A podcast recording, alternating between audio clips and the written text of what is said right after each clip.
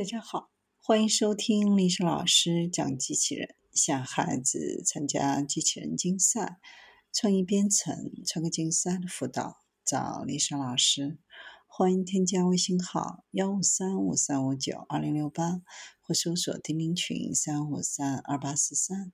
今天历史老师给大家分享的是，索尼将对人工智能产品进行伦理审查。索尼最早将于二零二一年春季开始审查其使用人工智能进行道德风险审查的产品。如果一种产品被认为在道德上不合适，公司就要改进该产品或者停止开发。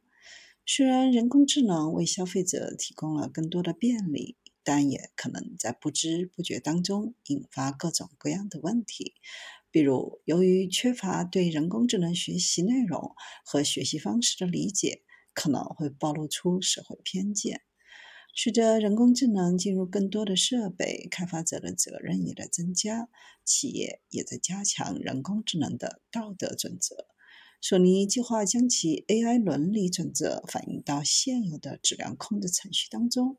日本公司在衡量产品的安全性时，很少考虑。人工智能的伦理，从产品开发到发布后，索尼将按照指南检查植入人工智能的项目，包括隐私保护。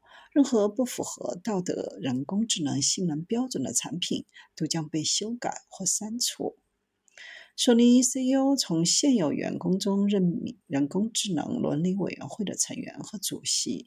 委员会审查准则规定的遵守程度。即使是开发的很好的产品，也会被丢弃。如果发现问题，已经销售的产品也要被召回。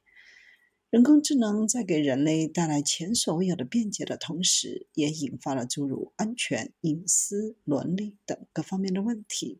因此，需要高度重视人工智能产生的社会风险问题，形成有效的人工智能全球风险治理体系。